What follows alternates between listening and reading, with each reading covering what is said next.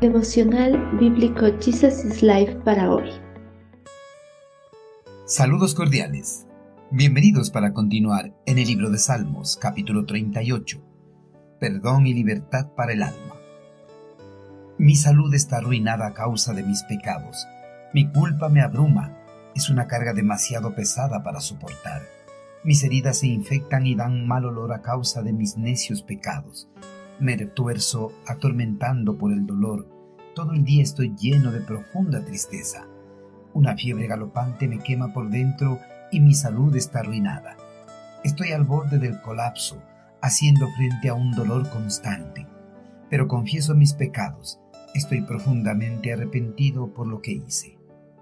Para la mayoría de los hombres es difícil admitir su error o culpabilidad, pues piensan que admitir una culpa es un síntoma de debilidad y nadie quiere mostrarse débil ante los demás. Para no verse débil, por todos los medios tratan de ocultar su culpa, a pesar de estar acarreando las consecuencias de sus faltas. Los hombres prefieren sufrir antes que arrepentirse y confesar sus faltas. Dentro del cuerpo de Cristo, hay algunos cristianos que padecen enfermedades a causa de sus pecados, pero a pesar del sufrimiento, no se quebrantan delante de Dios para confesar sus pecados y recibir su perdón. Por su arrogancia, ellos prefieren seguir soportando el dolor antes que someterse al señorío de Cristo. Durante el periodo de su reinado en la nación hebrea, David había cometido una serie de errores con los cuales había transgredido las leyes, normas, mandamientos y decretos del eterno Creador. Esta transgresión de la palabra de Dios provocó consecuencias en la vida del monarca. El eterno Creador derramó su ira y quebrantó la salud de su ungido. David ante el quebranto de su salud reconoció que era el juicio de Dios por sus pecados. Si bien el eterno Creador no siempre envía una enfermedad física para disciplinar por el pecado del hombre, en ciertas ocasiones lo hace, y la enfermedad de David era una de esas ocasiones. El pecado puede causar efectos secundarios mentales o físicos que ocasionan un sufrimiento mayor. Algunas veces Dios tiene que disciplinar a sus hijos para que vuelvan a Él. David no solo sufrió a causa de la terrible enfermedad enviada por el eterno Creador como disciplina, sino que también la culpa de haber quebrantado los decretos de Dios lo estaban abrumando.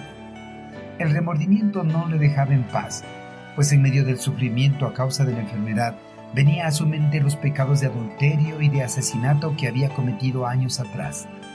La angustia llegó a ser especialmente intensa cuando sus hijos Absalón y Adonías conspiraron contra él, porque estaba consciente de que sus propios pecados habían sido los responsables del caos y de la infelicidad de su familia. David estuvo al borde del colapso debido al dolor de la enfermedad y la culpa que lo atormentaba. La culpa muchas veces es más dolorosa que todos los efectos de una terrible enfermedad. El remordimiento son terribles dardos que atacan la mente, que quitan el sueño y la paz interna.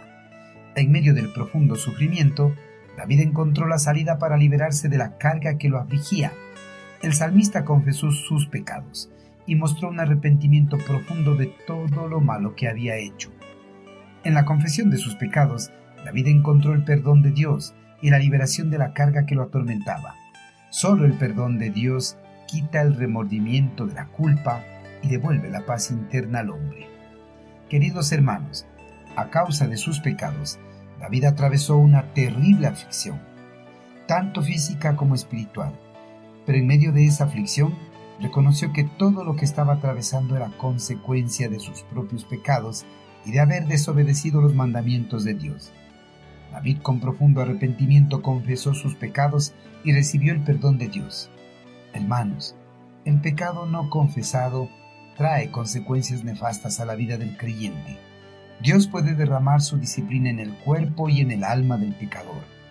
Tal vez en este momento esté atravesando una enfermedad o esté cargando con una culpa que lo atormenta ya no esté padeciendo con esas cargas, arrepiéntase y confiese sus pecados a Dios.